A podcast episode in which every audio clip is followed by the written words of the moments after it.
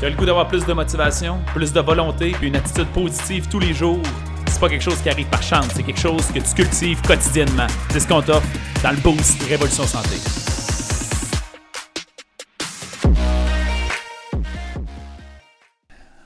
Bon matin, bon matin, bienvenue au Boost. J'espère que vous allez bien.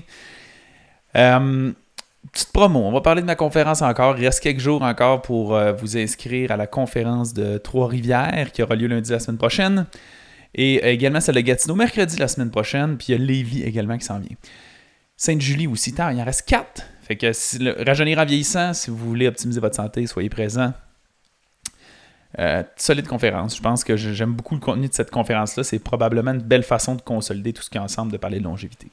Ceci étant dit, aujourd'hui, je voulais vous parler d'une chose qui m'a vraiment frappé. Je vais aller chercher ma note sur mon ordi en même temps. J'écoutais euh, la semaine dernière euh, un podcast et ça m'a vraiment frappé. J'étudie beaucoup euh, ces temps-ci et possiblement que je vais offrir une formation très prochainement. Mais de façon réaliste, ça risque d'être en septembre ou début octobre, probablement. Mais je vais probablement monter une formation sur la dopamine. Parce que la dopamine est le dénominateur numéro un sur le fait d'être motivé. Si tu n'es pas motivé d'emblée, ta dopamine est basse. Ce qui veut dire que ça se retrouve être un peu comme l'élément déclencheur de toutes les initiatives qu'on veut faire. Bref, ce n'est pas mon sujet d'aujourd'hui, mais si ça vous intéresse de mieux contrôler, comprendre la, science de la neurophysiologie pour enlever notre dopamine, c'est sûr que je vais faire une formation là-dessus. Dernièrement, j'ai étudié ça, je trouve ça fou. je veux l'offrir entre autres à mes employés, mes clients et tous ceux qui veulent bénéficier d'une motivation perpétuelle basé sur la physiologie.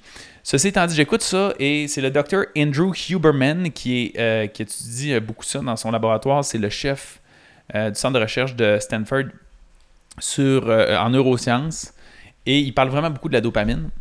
Donc j'étudie ça et il y a une phrase qui a dit, je la cite, je l'ai traduit en français, mais il a dit si on était un animal en laboratoire, on le considérerait comme malade. Et j'ai trouvé ça frappant comme phrase. Qu'est-ce qu'il connotait de on le considérait comme malade? Il parlait de notre addiction au téléphone. Il a dit en laboratoire, quand on a un animal, un rat ou quelque chose, puis tout ce qu'il fait, c'est être un appareil, chercher quelque chose un appareil, défiler quelque chose. S'il voyait juste gosser après de quoi, il considérait qu'il y aurait un trouble neurologique en observant cet animal-là. Et j'ai trouvé ça extrêmement frappant, puis ça me tentait de soulever le point là-dessus. Euh, dans un mémoire d'idées en ce moment, pour, en guise d'exemple aussi, mes enfants, depuis la fin de l'école, c'est un hasard, en fait, c'était pas euh, prévu que ce soit exactement au même moment que ça, mais depuis la fin de l'école, je leur ai enlevé complètement les écrans. Parce que j'observais justement cette réaction-là. J'observais que les enfants n'étaient pas munis de la capacité. Puis je dis les enfants, parce que je pense qu'ils sont plus vulnérables que les adultes, mais on est tout aussi. sont moins conscients, c'est à peu près ça. Et mes enfants, euh, surtout ma plus jeune, était vulnérable beaucoup parce qu'elle n'était pas consciente, j'ai l'impression. Elle n'est pas capable d'observer l'addiction dans son corps. Elle n'est pas capable d'observer la tentation qui est présente. Et quand il a dit si on était un animal en laboratoire, on le considérait comme malade parce qu'on est là, puis on cherche pas. C'est comme si on cherchait de quoi. On cherchait de quoi. On, on a l'air un petit peu des maniaques à travers ça. Et on les a enlevé les écrans parce que justement, on réalisait qu'ils de la même façon que quelqu'un, on dirait, qui est accro à la pornographie ou qui est accro à la drogue, ils passent leur temps à penser à ça. Puis ils sont tout le temps distraits. Puis ils ont tout le temps le goût d'aller sur leur iPod ou ils ont tout le temps le goût. C'est important de comprendre. mes enfants, ils vont pas sur YouTube. Euh, ils peuvent juste écouter des émissions complètement. Ou sinon, ils ont des jeux de lecture sur le téléphone, sur le téléphone, sur l'iPod. Et cette capacité-là à s'observer est en train de devenir très animale d'être hypnotisé, c'est tellement important pas juste sur la perspective des médias sociaux, du téléphone, dans la perspective de tout ce qui crée une forme d'addiction. Pour garder une forme d'indépendance, c'est vraiment important de réussir à observer ça. Et je voulais vous le partager ce matin juste parce que la phrase si on était un animal en laboratoire, on le considérait comme malade, j'ai trouvé ça frappant. Alors, est-ce que tu te considères que tu es malade mental, c'est un peu ça qu'on fait référence, en étant là, en cherchant, en cherchant quoi? C'est-tu du bonheur, du plaisir?